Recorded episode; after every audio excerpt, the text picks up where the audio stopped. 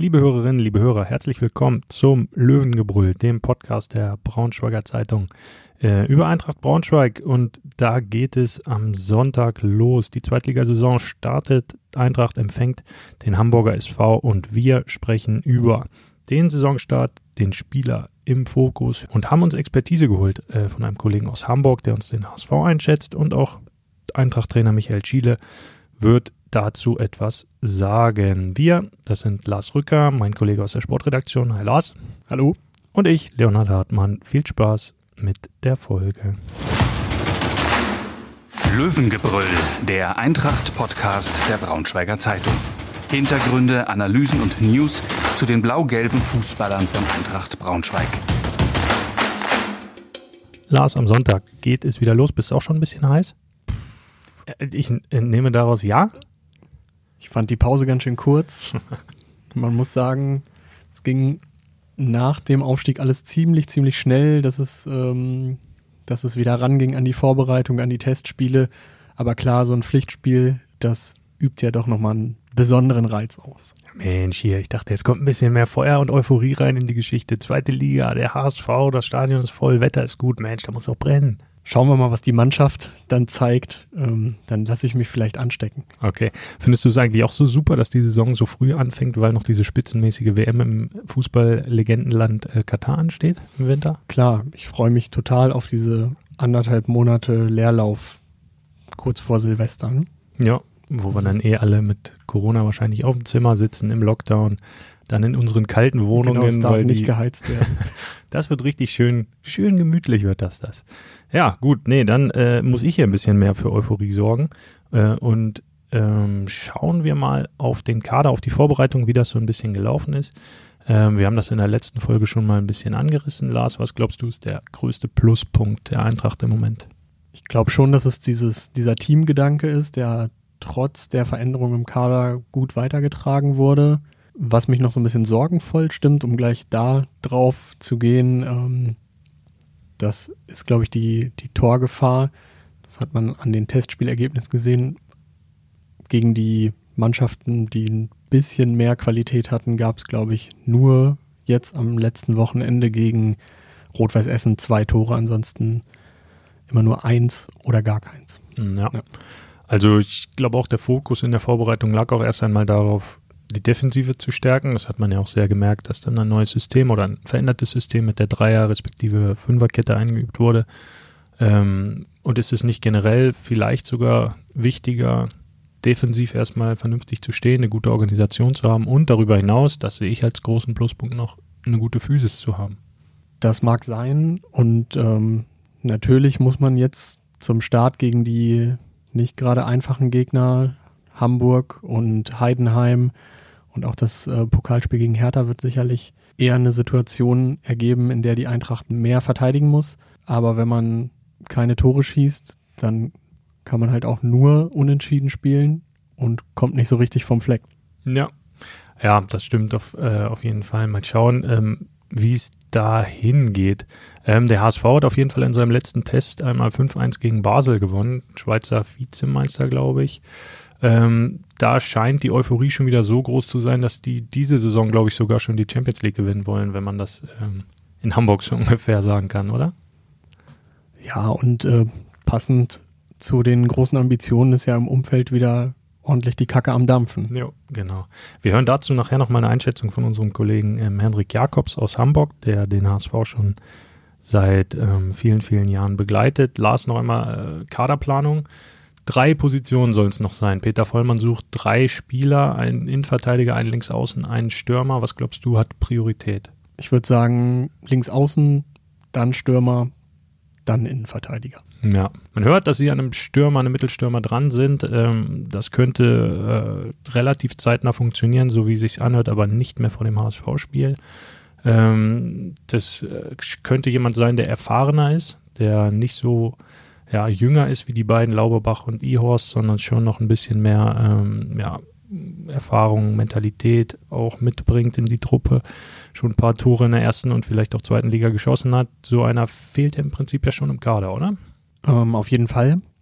Nur wenn so ein Spieler kommt, dann wird er auf jeden Fall eine, eine Sonderstellung haben, was, ähm, was das Gehaltsgefüge angeht.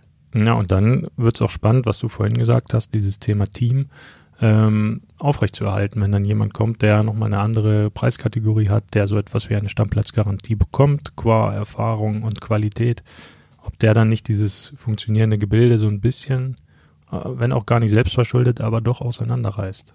Der muss halt einerseits ein guter Typ sein und andererseits auch von Beginn an liefern, um da nicht ähm, mannschaftsintern vielleicht auch mal schnell einen auf den Deckel zu kriegen. Ja, Lewandowski ist jetzt erstmal zurück bei den Bayern das ähm, könnte sein, dass das mit dem Transfer zur Eintracht dann nicht klappt. Ne?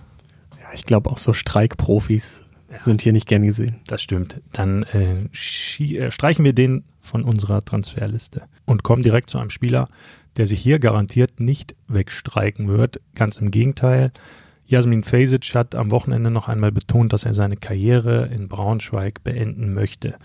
Äh, Lars, du hast, glaube ich, ein ganz gutes Verhältnis zu ihm, äh, kennst ihn schon länger und ein bisschen dicker. Wie schätzt du ihn ähm, ganz generell ein? Ja, ich hoffe doch, dass, äh, dass das auch auf Gegenseitigkeit beruht. Ich finde, Yasi ist ein super Typ, ähm, den kann man immer anstupsen, anfragen. Ähm, du kriegst immer eine, eine Antwort, die auch ein gewisses Gewicht hat.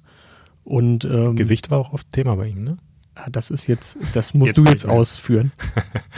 hatte der mal so eine kleine Gewichtsthematik, aber die jetzt mittlerweile nicht mehr. Der sieht ja fit aus wie sonst was. Ja, im hohen Alter wirklich nochmal stark an sich gearbeitet. Auch das muss man ihm super hoch anrechnen. Und ähm, er ist ja auch einfach neben dem Platz ein super Typ, ähm, macht gerne mal ein Späßchen und ähm, ist auch in der Kabine, wie man hört, eine absolute Führungsfigur. Ja, und darüber hinaus halt, ne?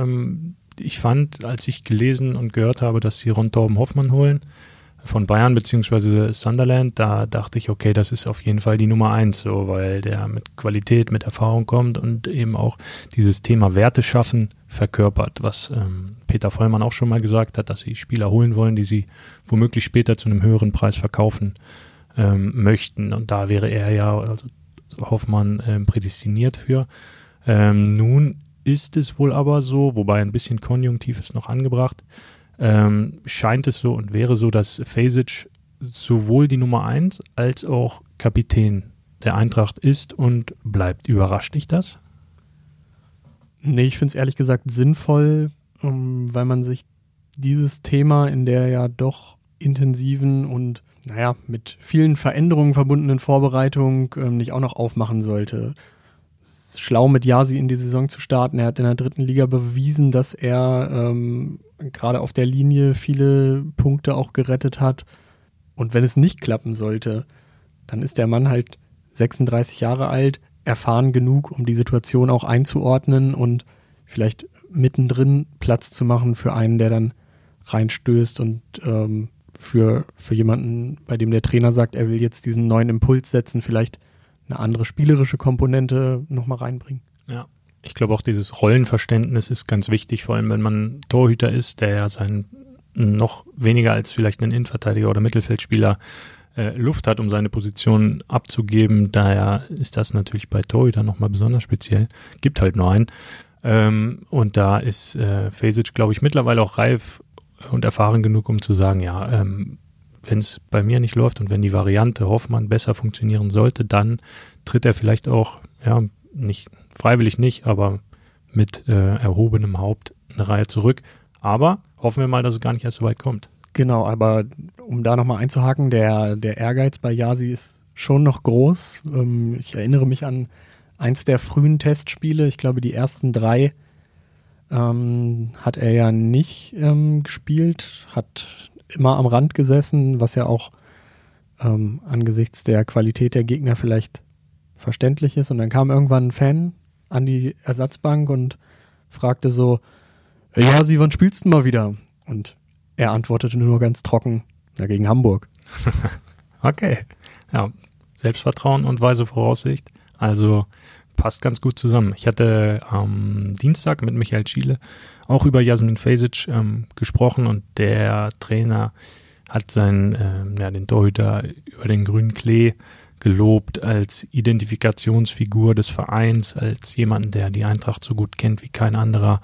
als ähm, Vorbild in Sachen, und das finde ich auch noch ganz interessant, du hattest es eben auch schon mal angedeutet, auch in, in seinem höheren Fußballeralter nochmal eine neue Stufe äh, zu erklimmen. Also Schiele macht es daran fest, dass eben mit Hoffmann ein neuer Konkurrent dazugekommen ist, der eben Fasic dann nochmal angetrieben hat. So etwas kann ja wirklich auch pushen, ne? Das stimmt, aber das glaube ich schon im letzten Jahr passiert ähm, bei Yasi mit der Verpflichtung von Torwarttrainer Moppes Petz, der übrigens so einen überragenden, brillanten Schuss hat, dass ich fast ähm, dazu neigen würde, ihn als ersten Elfmeterschützen in der Zweitligatruppe aufzustellen. Aber ich glaube, das, das wird nicht passieren. Aber da hat also Es gibt doch fünf Wechsel, oder? Dann kannst du doch eigentlich einen so äh, immer mal reinbringen. Ja, aber das hat, glaube ich, letztes Jahr ähm, nochmal ganz neue Reizpunkte geschaffen. Das ist ja auch der Torwarttrainer, der in Frankfurt den ewigen Oka Nikolov nochmal auf den letzten Jahren auf ein ähm, Top-Bundesliga-Level gehoben hat oder auf ein sehr, sehr solides äh, Bundesliga-Level. Okay, da hätte ich dich sonst jetzt ähm, nochmal unterbrochen, weil Top war Oka mhm. also nur so semi. Aber im Vergleich hat er dann, glaube ich, hinten raus nochmal ja. noch eine gute Zeit gehabt. Das stimmt, ja. ja. Ähm, und nicht nur eine gute Zeit haben will halt Fasic, sondern eine geile Zeit. Und das Ding hier, sein Vertrag läuft aus. Ähm, er will, ja, das, er meinte, Zitat war, glaube ich, ich möchte so viel rausquetschen aus meinem Körper, wie es geht. Ähm, und wenn es dieses Jahr nach der Saison vorbei ist, dann ist es eben vorbei. Und wenn es noch nicht vorbei ist, dann hängt er noch mal ein Jahr dran. Fakt ist mal bei ihm, er macht in Braunschweig Schluss. Und so klare Ansagen gibt es ja heutzutage im Fußball auch nicht mehr so häufig. Mhm. Ich glaube, Yasi wird auch so einer sein, der, wenn er seine Karriere beendet und nicht irgendwie gleich im Saft bleibt, dann ist das keiner, der nochmal irgendwie die, die Schuhe in der alten Herren schnürt, weil das dann, wenn man einmal raus ist, dann macht es der Körper, glaube ich, nicht mehr mit. So ist es aktuell, glaube ich, schon die Thematik, dass, ähm, dass es viel auf die, die Bänder und die Gelenke geht. Als Torwart muss man ja immer springen, schnell auf den Füßen sein. Und das, äh, wenn man das, glaube ich, 20 Jahre auf höchstem Niveau gemacht hat, dann haut das schon ganz schön rein. Ja. Hoffen wir mal und drücken wir ihm mal die Daumen, dass das eine sehr gute Zweitligasaison wird. Ähm, zwei Stimmen hören wir jetzt noch ähm, zum kommenden Gegner. Äh, zunächst einmal würde ich ähm, Henrik Jakobs, mit dem ich telefoniert hatte diese Woche, bitten, den HSV ähm, einzuschätzen. Für uns drei kleine Fragen wir haben das Gespräch, oh cool, das wollte ich schon immer mal sagen, wie aus den Tagesthemen. Dieses Gespräch wurde schon vor der Aufzeichnung. Nein, jetzt habe ich es verbockt. Dieses Gespräch wurde schon vor der Ausstrahlung aufgezeichnet. Um nochmal einen besseren Einblick aus Hamburg und äh, über den HSV zu bekommen, haben wir mit unserem Kollegen Henrik Jakobs vom Hamburger Abendblatt gesprochen. Moin Henrik. Moin Leo, grüße dich. Ich habe gerade gelesen, der HSV gewinnt 5-1 gegen Basel im letzten Vorbereitungsspiel, da müsste doch jetzt eigentlich die Zweitligameisterschaft schon wieder äh, unter Dach und Fach sein, oder? Absolut, der Europapokal kann kommen. Also ja, Real Madrid, Man City zieht euch warm an, würde ich sagen. und ganz nüchtern betrachtet, abseits der, ja, der aufkommenden Emotionalität dort oben, wie sieht es aus? Wie ist der Stand beim HSV? Ja, tatsächlich war dieses 5 zu 1 in Basel schon eine echte Ansage und der HSV hat wirklich ähm, auch richtig guten Fußball gespielt. Immerhin Schweizer Vizemeister in Basel, da so aufzutreten. Also das war schon mal ein ganz klares Zeichen. Wobei man beim HSV auch immer gucken muss, ähm, wie die anderen Mannschaften spielen. Also Basel ist eine Mannschaft, die auch sehr gerne Fußball spielt. Das tut der HSV auch. Das kennt man noch aus der vergangenen Saison. Und äh, da tut sich der HSV immer leichter. Trotzdem muss man dann auch erstmal fünf Tore in Basel schießen und es hätten sogar noch ein, zwei mehr sein können, ohne da zu übertreiben. Also HSV ist schon echt gut drauf und ähm, ja, Braunschweig kann kommen, haben wir heute auch geschrieben. Ähm, also meinst du ganz grundsätzlich, die, die verlorene äh, Relegation hat jetzt vielleicht gar nicht so einen Knick hinterlassen, sondern womöglich auch, ich weiß es schwer zu sagen nach einer Vorbereitung, aber womöglich auch für so eine Art ja, Stehaufmännchen-Mentalität gesorgt? Denke ich schon, weil gerade so die letzten Wochen, da hat der SV schon echt nochmal so eine Energie insgesamt in der Truppe äh, entstehen lassen mit diesem neuen Geist, der dann nochmal reinkam, nachdem man ja eigentlich schon abgeschrieben war. Und natürlich war die Enttäuschung riesen, riesengroß und das hat auch mit Sicherheit zwei, drei Tage gedauert.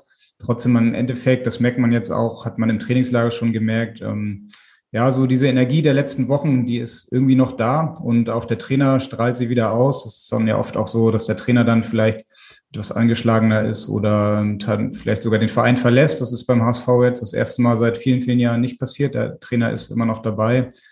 Und äh, ja, man hat auf jeden Fall gemerkt, dass die Mannschaft eingespielt ist. Es sind kaum ähm, Spieler gegangen, aus der ersten Elf jetzt vor allem. Und von daher ist das auf jeden Fall für den HSV schon mal ein großer Vorteil.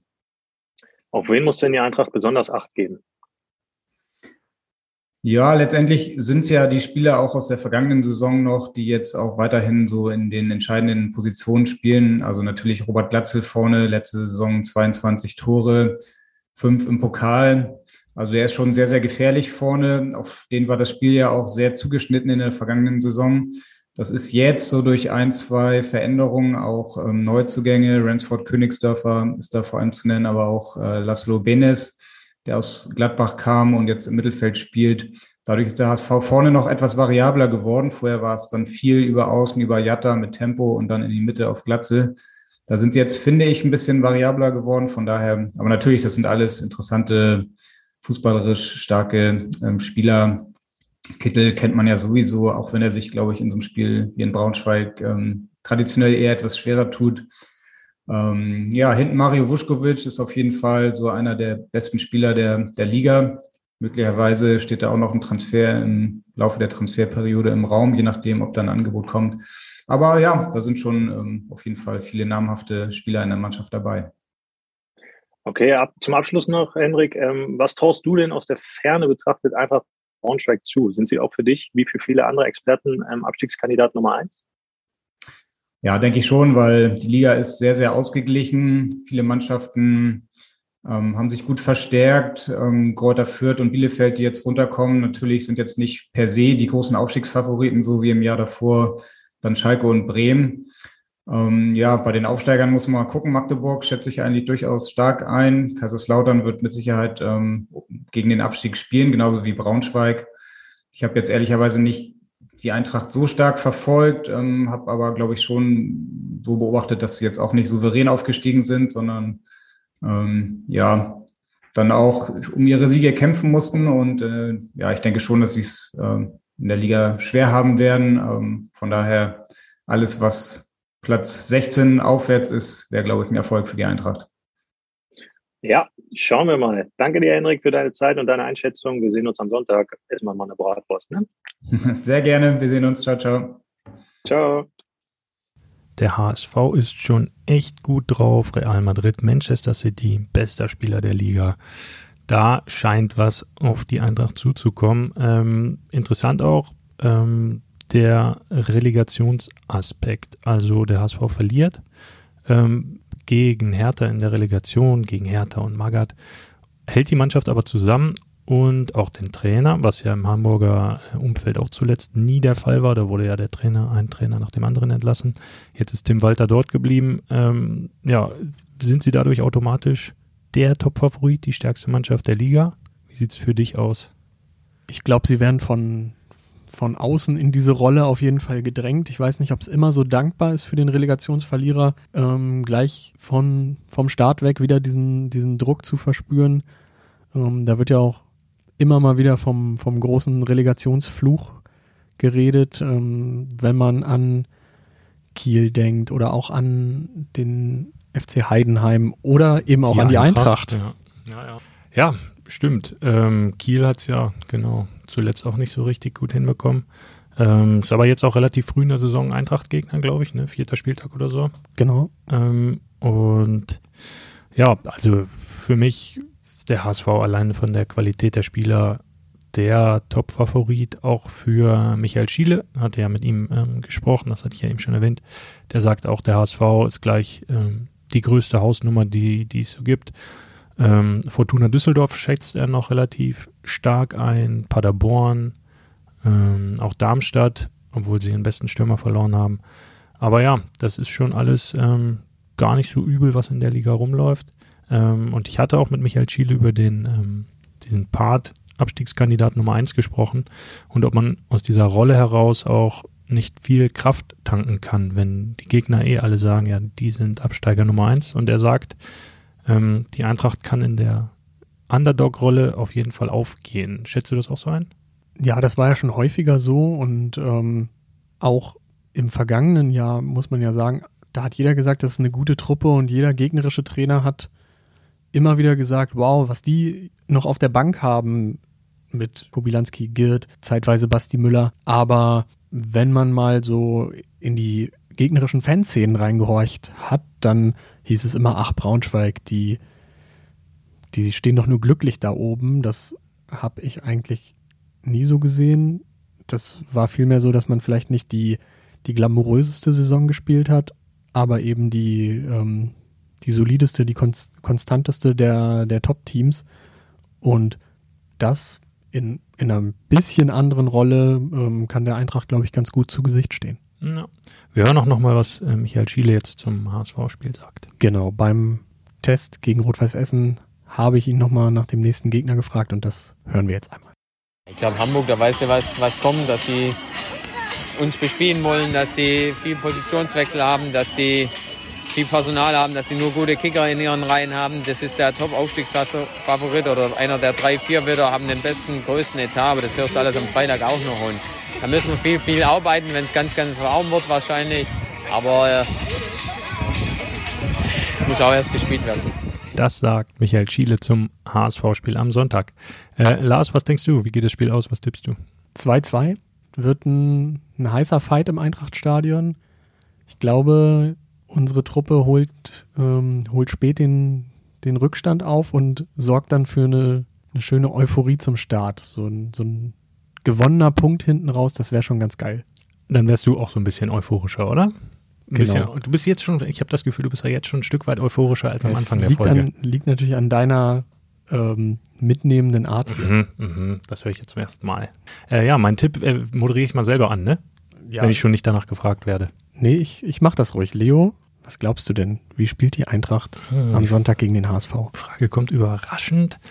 Ähm, ich gehe auf ein 1-1 ähm, und sehe aber auch, dass da aus einer defensiv gut organisierten Truppe heraus dann ähm, wahrscheinlich relativ viel auf die Eintracht zukommen wird. Sie ist gut wegverteidigen äh, und vorne werden sie ein Standardtor machen. Den Torschützen lasse ich mal offen, tippe aber auf Lauberbach, um das Ganze mal klar zu machen. Okay? Okay. Gut, dann schönen Dank fürs Zuhören und wir hören uns hier vor dem nächsten Heimspiel der Eintracht wieder vor dem DFB-Pokalspiel gegen Hertha BSC. Macht's gut, bis dahin, ciao. Ciao. Mehr Podcasts unserer Redaktion finden Sie unter braunschweiger-zeitung.de slash podcast.